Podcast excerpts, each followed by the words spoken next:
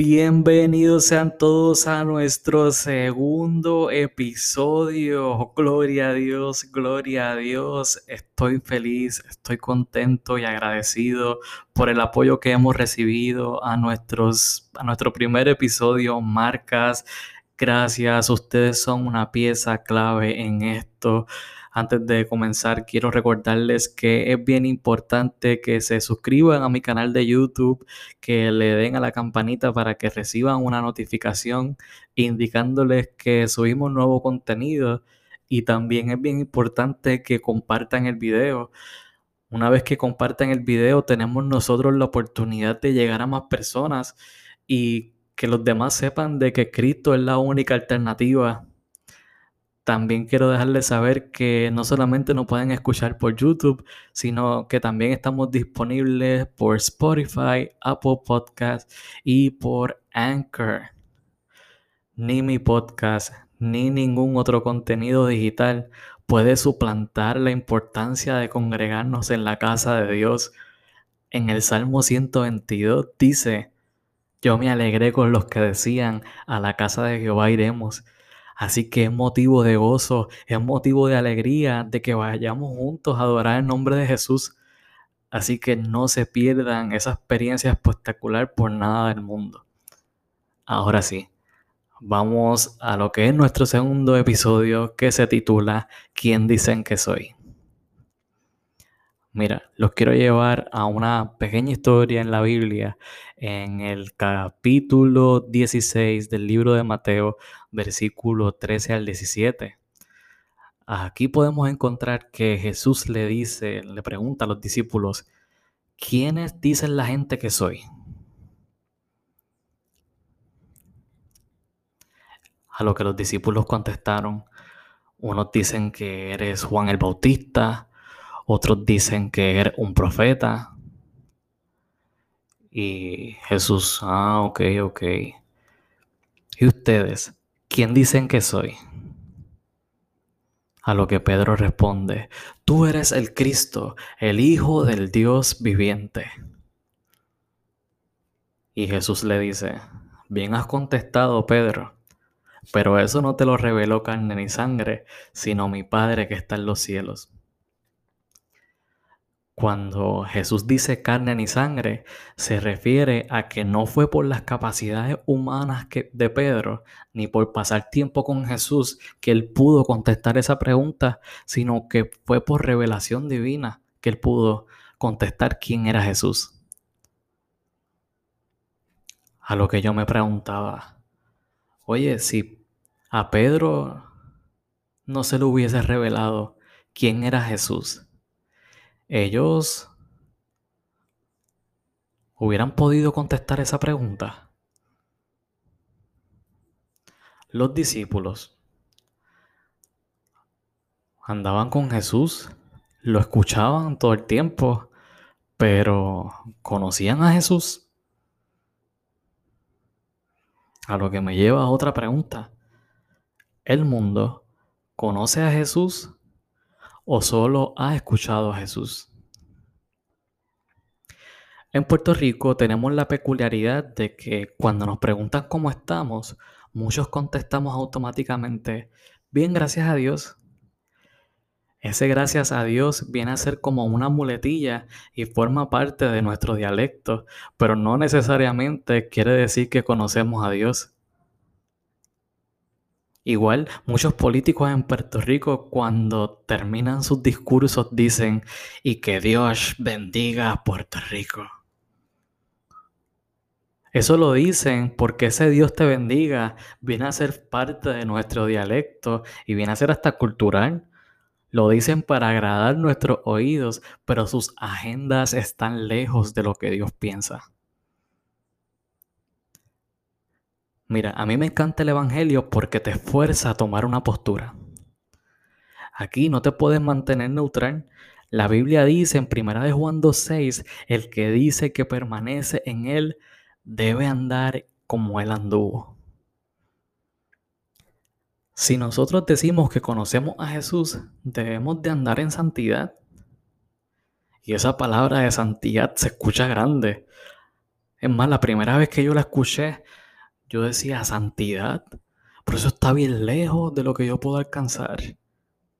Me imaginé yo así bajando de las nubes con una bata blanca, unas alas blancas y una aureola con la música detrás. Aleluya, aleluya. No, no, no. Eso no es a lo que se refiere santidad. Santidad es separación de pecado.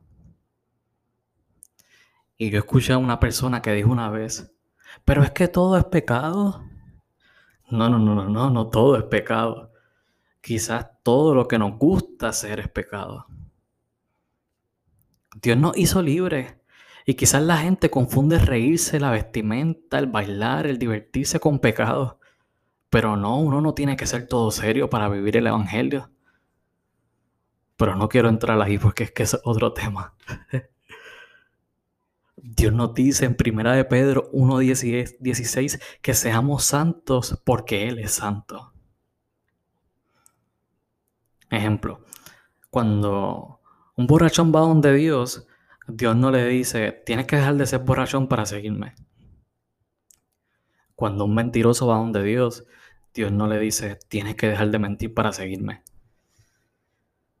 Cuando un homosexual va donde Dios, Dios no le dice tienes que ser heterosexual para seguirme. El llamado de Dios para nuestras vidas es que nos separemos de lo que nos aleja, nos aleja de Él. Ningún pecado es mayor que otro. Y cuando el Espíritu de Dios vive en nosotros, Él nos va a dar la convicción de vivir en santidad y nos va a dar el dominio propio para dejar de hacer lo que tenemos que dejar de hacer. Hay conductas, hay hábitos que nos alejan de Dios, pero el Espíritu de Dios puede ir cambiando esas conductas en nosotros y Él no quiere que eso sea motivo para que nosotros nos acerquemos a Él. La Biblia dice que tomemos nuestra cruz y que sigamos a Jesús. La, cruz es prototipo de quien nosotros somos. Toma quien tú eres, toma tus deseos, toma tus luchas, toma todo tu ser y síguelo. Aunque sea difícil, síguelo. A ver, yo antes fumaba marihuana por la mañana, por la tarde y por la noche. Y usted dirá que sí, sí, parecía una chimenea. Es más, yo acepté a Jesús y todavía tenía el vicio. Yo no dejé de fumar de la noche a la mañana, pero tampoco dejé que fumar fuese un impedimento para yo llegar a donde Jesús. Yo escuché hablar de Jesús y yo sabía que Él era lo que mi alma necesitaba. Y con todo lo que yo era, yo fui donde Él y el Espíritu Santo me ha ido dirigiendo a vivir en santidad y a vivir alejado de lo que me aleja de Él. Y esto no se logra de la noche a la mañana, pero una vez tú aceptas a Jesús, el Espíritu de Dios mora en ti y te va dirigiendo por el camino que tienes que andar. Y ese camino se llama Jesús. Jesús no quiere que tú te conformes con hablar de Él o escuchar de Él o utilizarlo como una muletilla. Jesús quiere que tú lo conozcas. Y estaría mintiendo si les digo que yo lo conozco a un 100%, pero estoy pasando tiempo con Él. Y la única manera de tú conocer a una persona es pasando tiempo con esa persona. Jesús quiere que pasemos tiempo con Él. ¿Qué te impide que conozcas a Jesús?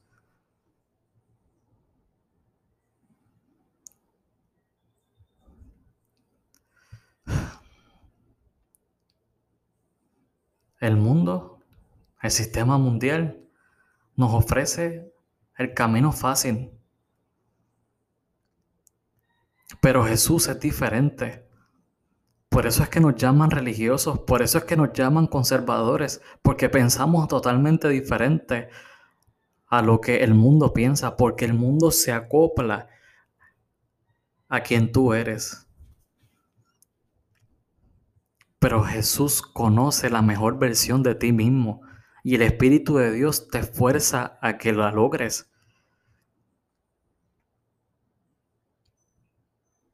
No dejes que el sistema mundial te confunda, sino que toma la decisión de irte por encima de ti mismo y seguir a Jesús.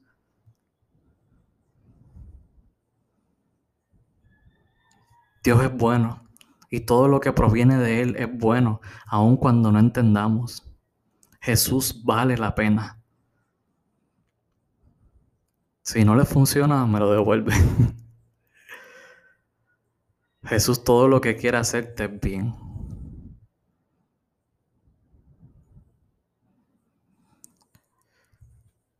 Bueno amigos, hasta aquí nuestro segundo episodio.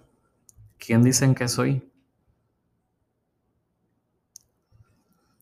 Es importante que se suscriban a nuestro canal de YouTube, que compartan el video, Les vuelvo a repetir que nos pueden escuchar a través de Spotify, Apple Podcasts y Anchor. Todos los lunes vamos a estar compartiendo contenido. Contenido de edificación para su vida, tanto como para la mía, de parte de Jesús. Ya saben, no nos conformemos con escuchar de Jesús. O no utilicemos a Jesús como una muletilla o el nombre de Dios. Conozcamos a Dios porque Dios es un Dios relacional. Dios quiere pasar tiempo con nosotros. Solo tenemos que tomar la decisión.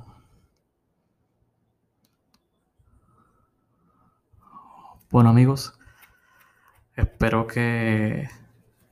Espero verlos o escucharlos por las redes sociales. Me pueden seguir a través de Instagram, de Facebook. Dios les bendiga. Chao.